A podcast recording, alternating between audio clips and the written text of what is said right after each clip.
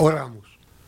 Háblanos, Padre, en lo más íntimo de nuestro ser y concédenos el responderte de acuerdo con tu voluntad. En Cristo Jesús. Amén.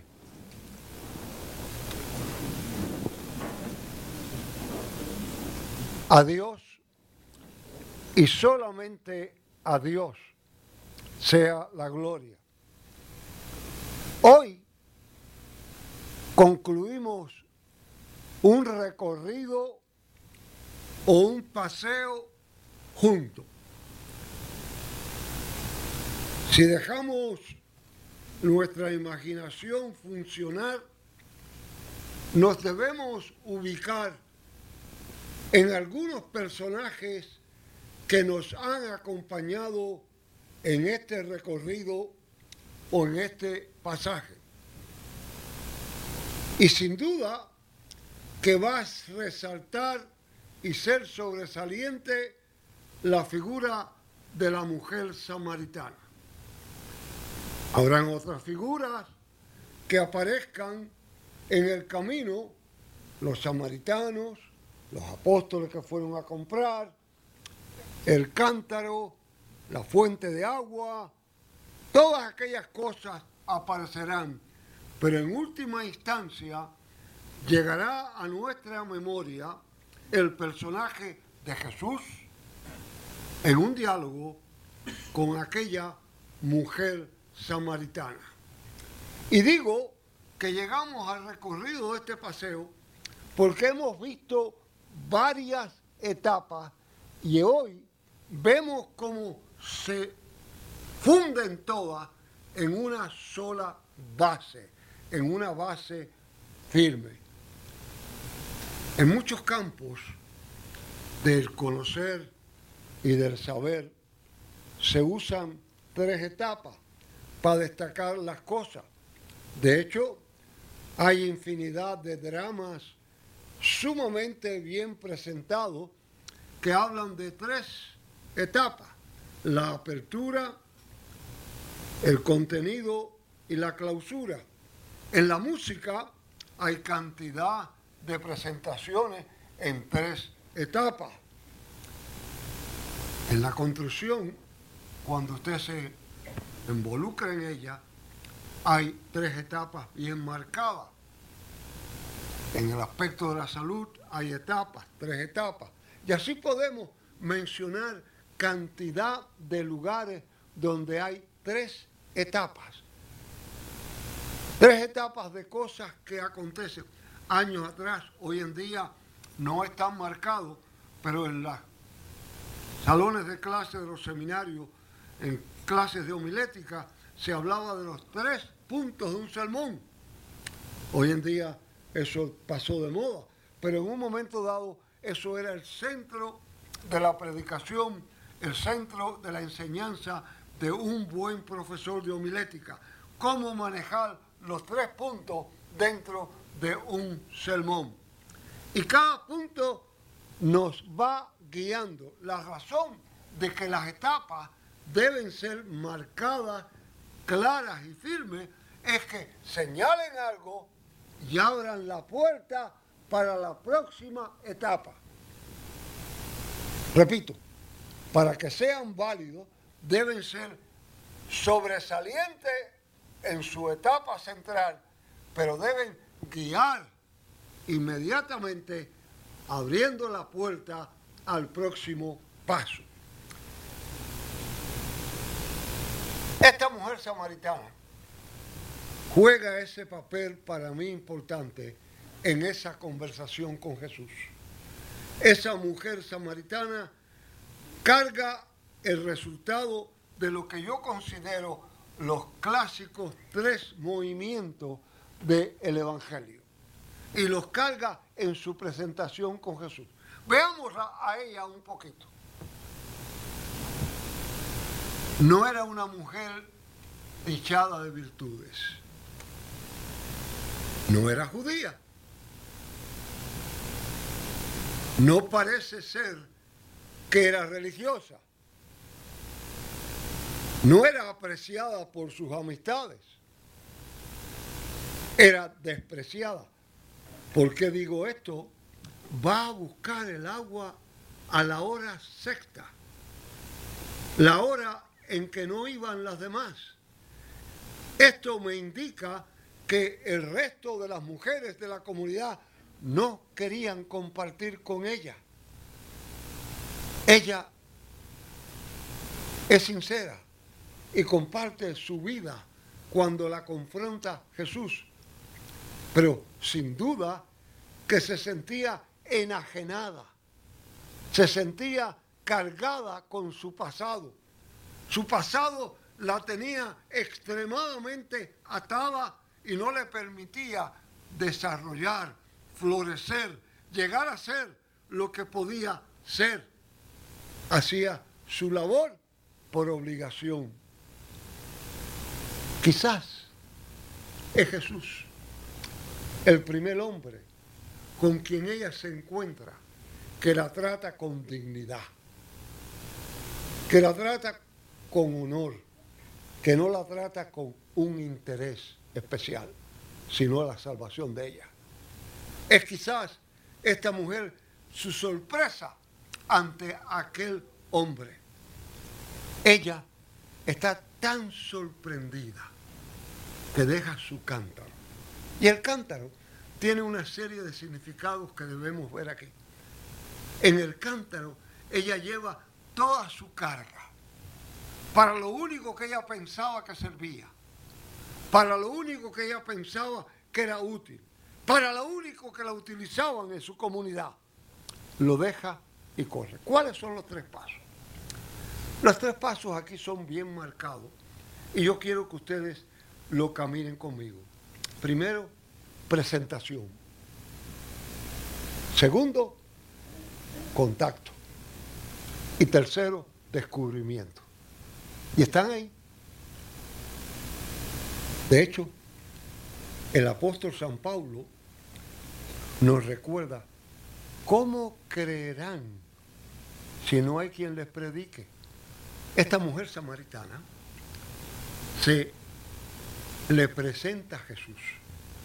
Y Jesús se le presenta de manera tal que la impacta. La impacta que la transforma. Y ella, al ser transformada por el impacto maravilloso, recibe la presentación cuán importante es presentar para un creyente. Hay un hecho en la historia que a mí me llama mucho la atención. Stanley Jones, el prominente misionero metodista que sirvió en la India con distinción y gran labor, nos cuenta en el momento en que la India lograba su independencia de Inglaterra. Escriben en el Parlamento lo que es la constitución india, algo que hasta el día de hoy permanece. Y uno de los puntos que tiene la, la constitución india es significativo, el de libertad religiosa. Y un parlamentario, parlamentario indio, no cristiano, no creyente, presenta que uno de los puntos de la Constitución debe ser, cada cual debe creer de acuerdo con su conciencia y se le debe permitir propagar su fe. Se le debe permitir propagar su fe.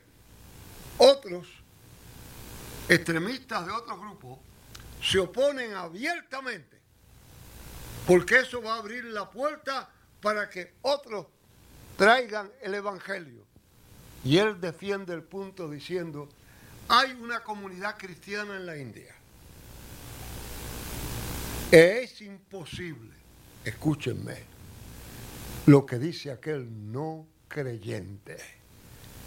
Es imposible ser cristiano sin propagar la fe. Es imposible creer en Jesucristo sin propagar la fe. Es imposible que usted sea creyente sin presentarle a Cristo a otros. Es inaceptable que yo proclame que soy cristiano sin presentar a Cristo a otro.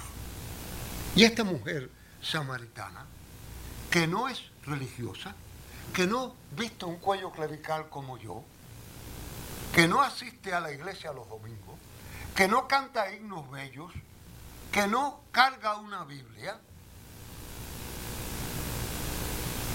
deja su carga, deja su cántaro y corre, corre a su gente.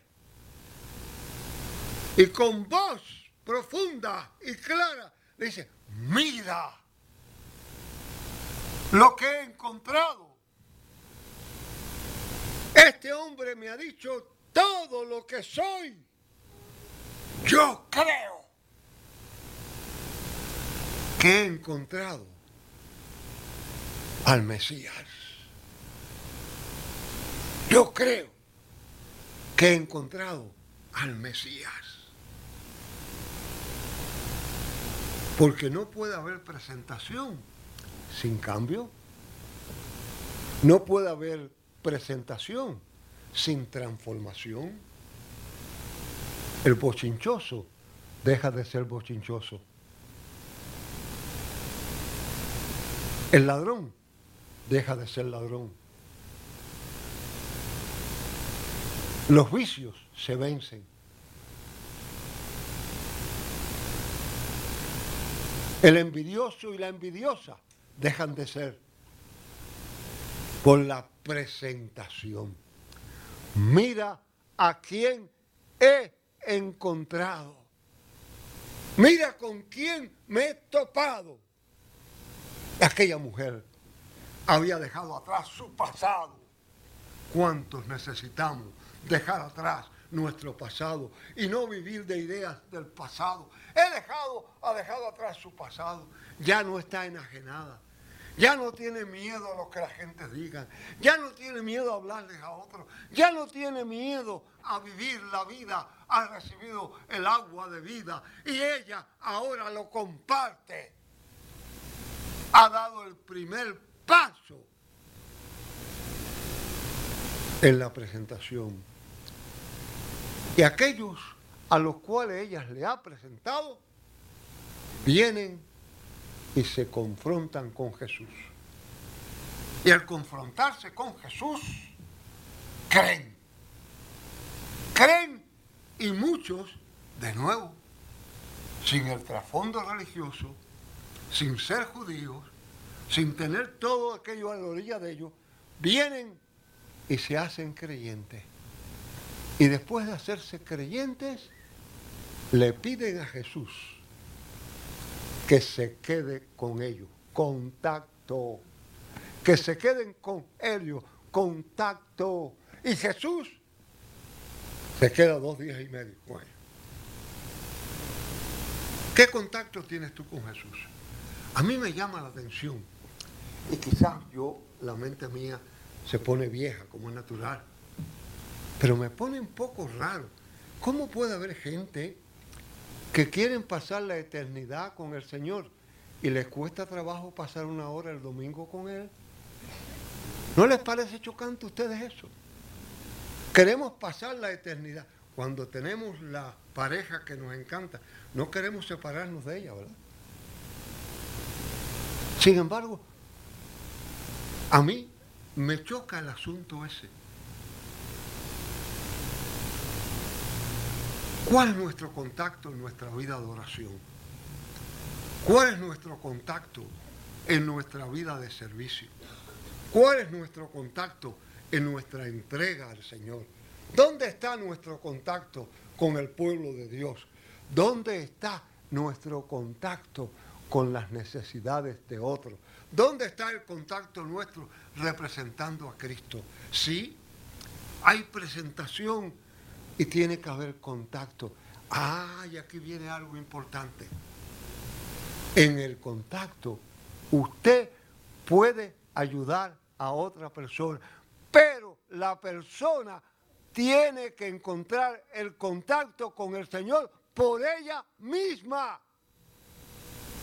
Aquí no puede haber dependencia del pastor o del anciano o del diácono o del vecino o de la vecina. Aquí tiene que haber esa realización diaria de a solas con Jesús, de ese momento de contacto, de encontrarme con Él, de compartir con Él, de hablar con Él, de caminar con Él, de verlo a Él en los actos maravillosos del mundo. Sí, me lo presentan, entro en contacto y viene el descubrimiento. Ustedes saben que al pasar el tiempo uno descubre lo maravilloso de Dios, aún en las cosas más pequeñas. Juan es el único evangelio que señala a Jesús como Salvador del mundo. Pero no es una creación de Él y no es una propiedad de ese Evangelio. Ya en el Antiguo Testamento se, se menciona a Dios como Salvador. Pero después que usted ha sido presentado, que tiene contacto, descubre, descubre de una manera maravillosa que es el consolador, es el salvador. Es el salvador de todo lo que los rodea. Hay una vieja historia que a mí me llama mucho la atención de gente que le dedica mucho tiempo a otros contactos, a otras presentaciones.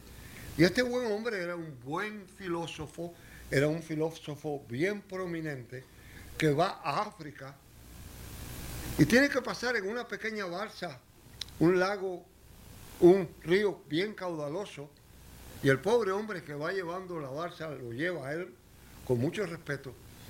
Pero el hombre que está lleno de orgullo, lleno de falto conocimiento, que se le ha presentado un mundo al revés cuando están andando unos pasos en el río, le dice, oiga amigo, usted conoce mucho de geografía.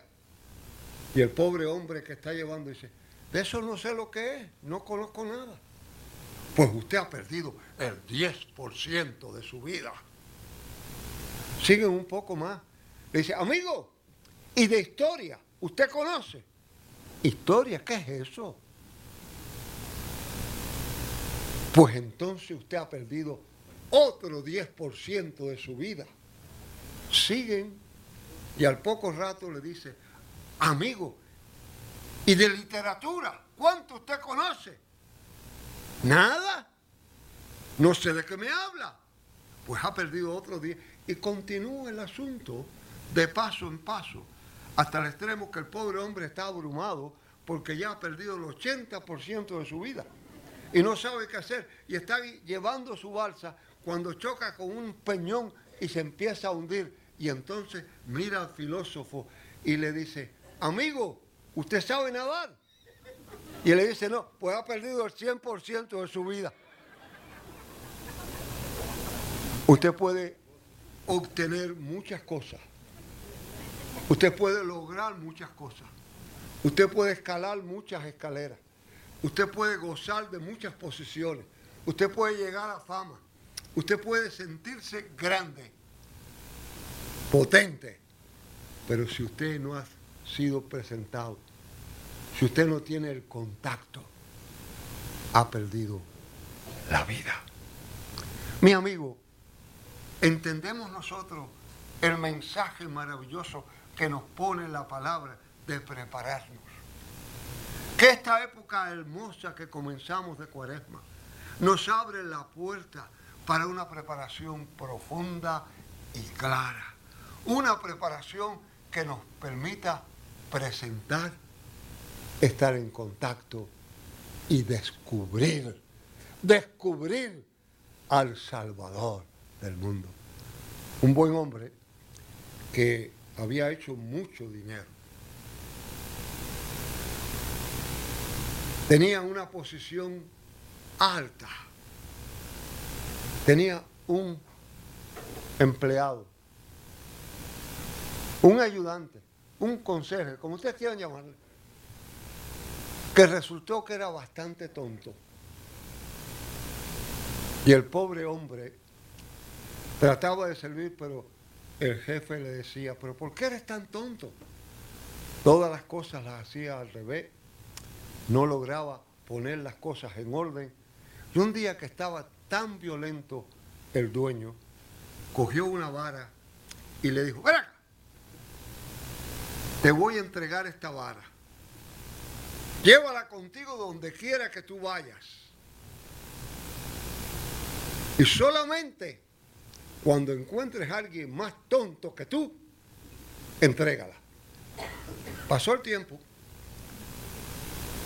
y el pobre hombre seguía con su vara para arriba y para abajo. Cuando el dueño enfermó gravemente, enfermó con una gravedad, una enfermedad terminal, y en la cama llamó a su siervo, llamó a su criado Y le dijo, estoy muy enfermo. Y estoy muy preocupado. Estoy muy asustado. ¿Qué le pasa? Me voy a un viaje muy largo. Un viaje que no tiene regreso. Me voy a un viaje para siempre. Y el criado le dice, ¿y ha hecho preparativos para ese viaje? No, me he ocupado de otras cosas en la vida, pero no he preparado para este viaje.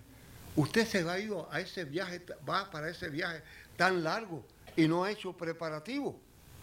Ninguno, así que estoy a punto de irme y no he hecho ningún preparativo. El criado lo mira y le dice, pues al fin encontré uno más tonto que yo, tenga la vara. ¿Es este el tiempo para prepararnos? ¿Es este el tiempo para hacer preparativo? ¿Es este el tiempo? Oh, qué paseo maravilloso. Qué paseo hermoso nos ha dado esta porción del Evangelio. Oh, cómo hemos oído que aquel cántaro se desapareció. Oh, cómo hemos sabido que aquella agua viva venía de Dios.